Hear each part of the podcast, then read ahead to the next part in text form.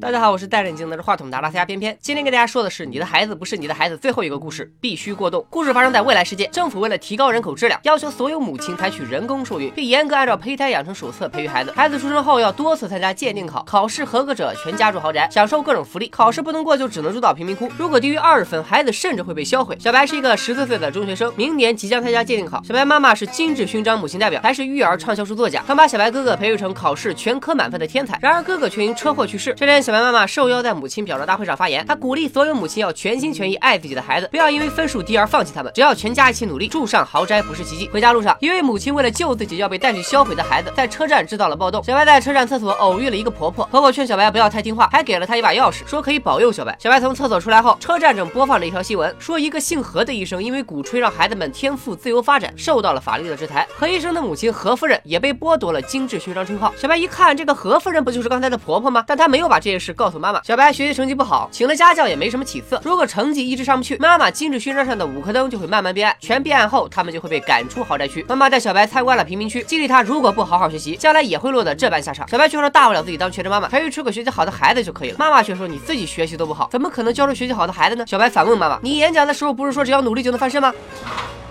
我是给他们希望。事实上，在这种环境，就是没资源，没救了。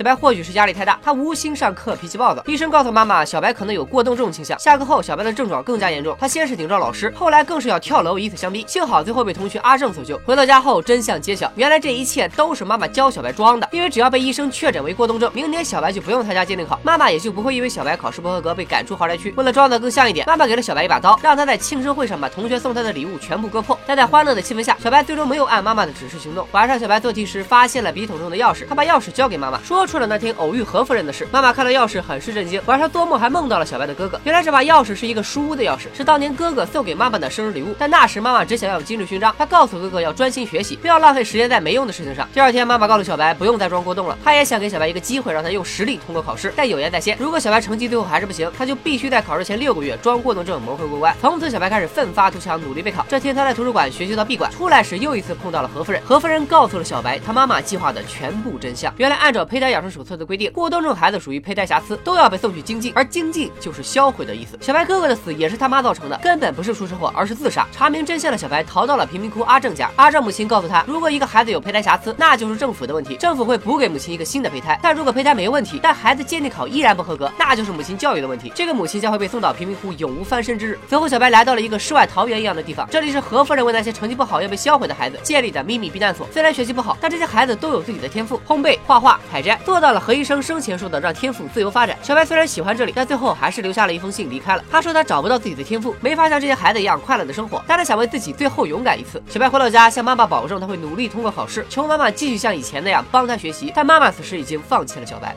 你爱我吗？你爱我吗？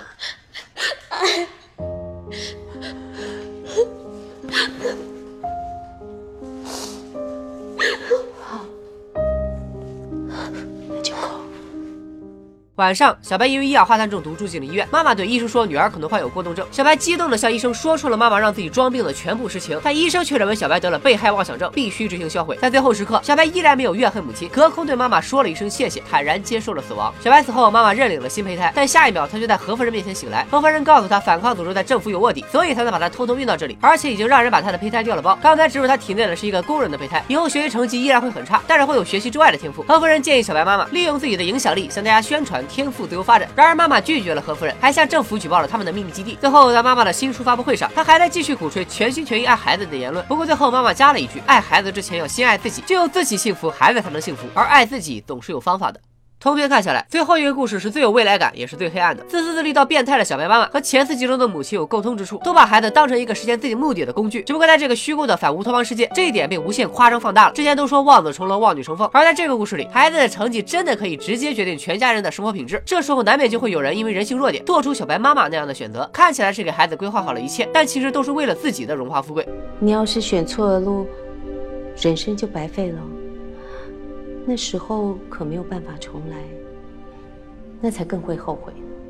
小白妈妈的行为固然可恨，但能把所有责任都推到她的身上吗？总的来说，本剧还是一部批判社会现实的作品。唯分数论，扼杀孩子兴趣爱好的现象确实有家庭原因，但更多的是社会大背景的无奈。本集作为大结局，请了吴建豪客串，他把前四个故事中所有学习不好的孩子都集中到了一起。相比桎梏在高楼林立的现代社会，回归大自然，让天赋自由发展，或许才是这些孩子最需要的，也是这部剧想给我们表达的意义。然而最后基地被毁，这依然是一个悲剧的结局。你的孩子不是你的孩子，每周六解说一期，到现在终于全部完结了。感谢大家这一个多月以来的支持和鼓励，希望大家能够转发分享这个系列，让更多的人看到，不管是家长还是孩子，亦或是教育机构乃至整个社会。如果看完这部剧的人能够获得一点思考，甚至能做出一点改变，那就再好不过了。